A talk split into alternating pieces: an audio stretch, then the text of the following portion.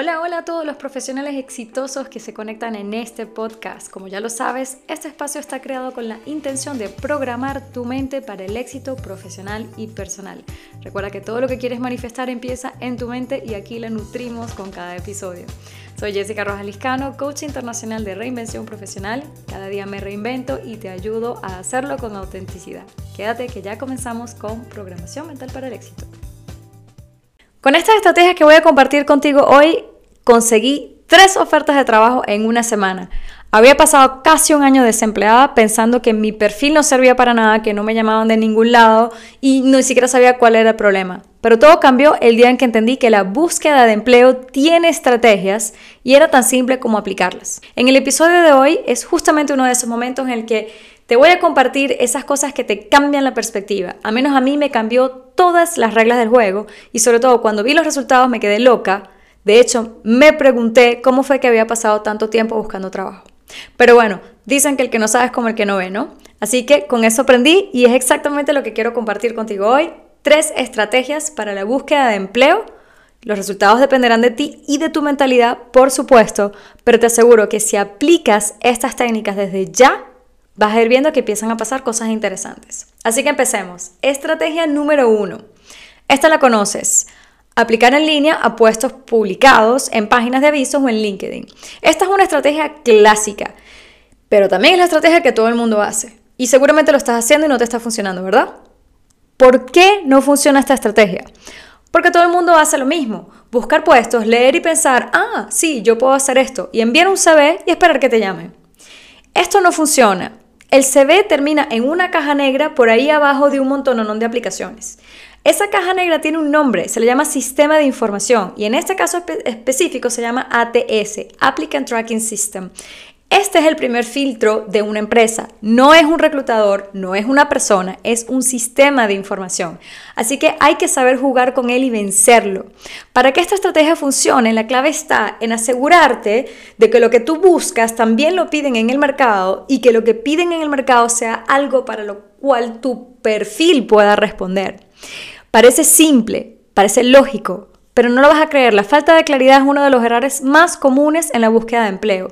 Y la mayoría de las veces que reviso un CV o que analizo esto con un cliente que está buscando trabajo, lo que está faltando es, un posicionamiento claro. La claridad y la coherencia son esenciales. Si no sabes lo que buscas, tampoco vas a saber cómo posicionarte. Y si no conoces las necesidades de una empresa, tampoco vas a poder responder a ellas con tu perfil. Esto es la coherencia. Entonces, ¿qué tienes que hacer? Escucha bien, que esto fue lo que hizo que yo finalmente me enfocara en la búsqueda y esta búsqueda dejara de ser una pérdida de tiempo. Entonces, define el puesto que buscas. Hay muchas posibilidades en el mercado, las empresas ofrecen de todo, pero si te pones a aplicar a todas esas opciones, no tienes un posicionamiento, lo que tienes es un carnaval. Y ese carnaval se refleja en tu CV, en tu carta de motivación, en tu entrevista para el puesto, si es que tienes una entrevista.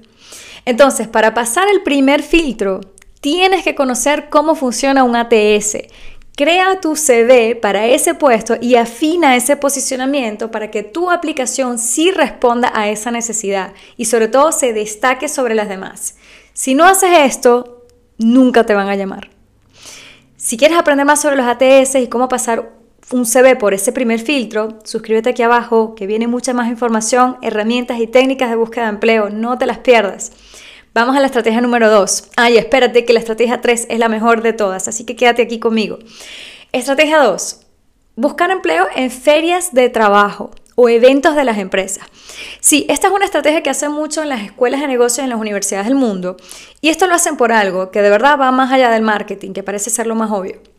Las ferias de trabajo permiten ir a un stand, acercarte a un reclutador o a un representante de esa empresa con tu CV y hablar de ti, pero eso tampoco funciona siempre. ¿Sabes cuántas personas pasan por cada stand de cada empresa dejando su CV una y otra vez, esperando otra vez que los llamen? Esta no es mi estrategia favorita, pero sí tiene su encanto y puede ser muy efectiva por lo siguiente. Y anótalo ahí. Uno, conoces empresas que no sabías que existían, lo cual te permite conocer mejor el mercado y expandir tu búsqueda de empleo. Dos, es una oportunidad excelente para practicar tu pitch de presentación, para comunicar lo que buscas y afinar mejor tu posicionamiento. Y tres, te saca de la casa. Te saca de la computadora, te saca de la rutina de aplicar en línea todos los días, porque lo quieras o no, esta rutina se vuelve repetitiva y es lo que hace que caigas siempre en las mismas malas prácticas una y otra vez. Pero cuando sales de tu casa, te vistes como si fueras una entrevista y hablas con reclutadores, estás cambiando todos los parámetros mentales y estás activando otros circuitos neuronales. Esto es lo que te lleva mentalmente más cerca de tu meta. Y entonces, ¿qué puedes hacer para que esta estrategia funcione? Pues hay muchas cosas que puedes hacer, pero te dejo algo aquí súper sencillo, con lo que puedes empezar. Antes de ir a la feria, averigua cuáles son las empresas que van a estar presentes y prepara tu pitch de presentación personal, pero incluye allí algunos elementos de la empresa a la cual te vas a acercar, por supuesto, y así tu pitch va a ser más personalizado, va a ser más adaptado a ellos, lo que va a hacer que sea distinto a lo que ellos escuchan todo el día, y ahí sí se van a acordar de ti. Vamos a pasar a la estrategia número 3, que la he dicho millones de veces en este canal, pero la seguiré diciendo porque es sumamente poderosa. La mejor estrategia para conseguir empleo es el networking. Los mejores puestos no son los que consigues postulando en línea ni en una feria de trabajo, son aquellos que consigues activando tu red o creando una nueva. Conecta con otros profesionales en LinkedIn, participa a eventos organizados por empresas, conoce gente nueva, crea relaciones profesionales y please, please, please, haz de networking una práctica continua, busques o no busques trabajo. Conocer gente nueva en tu área te permite aprender, te permite mantener la mente activa, ser más reactivo en tu trabajo, tener acceso a información que puede cambiar tu carrera. En este canal te programamos para el éxito, pero tu éxito lo defines tú, pero se consigue creando sinergias. Así que te dejo la clave del networking aquí. No contactes a gente para pedir trabajo, contáctalos para pedir información, para charlar, para intercambiar ideas y durante esa conversación muéstrales tu valor y háblales de tu objetivo. Crea primero el vínculo, posiciónate después. Ahí tienes las tres estrategias principales para la búsqueda de empleo. Aplicar en línea conociendo la ATS y adaptando tu CV. Dos, participar en ferias de trabajo haciendo una preparación de un pitch que destaque. Y tres, networking para resaltar tu valor. No tienes que aplicarlos todos al mismo tiempo, por supuesto. Escoge la estrategia que mejor se adapte a ti, enfócate y prepara tu mente para el éxito. Si una estrategia no funciona, cámbiala pero aplícalas correctamente y vas a ver resultados distintos.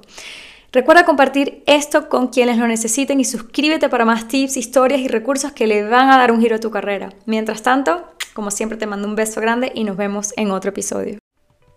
Nutre tu mente con programas que te impulsen. Aprovecha esa intención que te llevó a encontrarme y suscríbete a este podcast en la app que estás utilizando para recibir una notificación cuando un nuevo episodio de Programación Mental para el Éxito esté al aire. Si quieres seguir programándote cada día, entonces sigue mi Instagram o el canal de YouTube donde siempre hay mucho, mucho más. Mientras tanto, que se siga manifestando el éxito en tu carrera.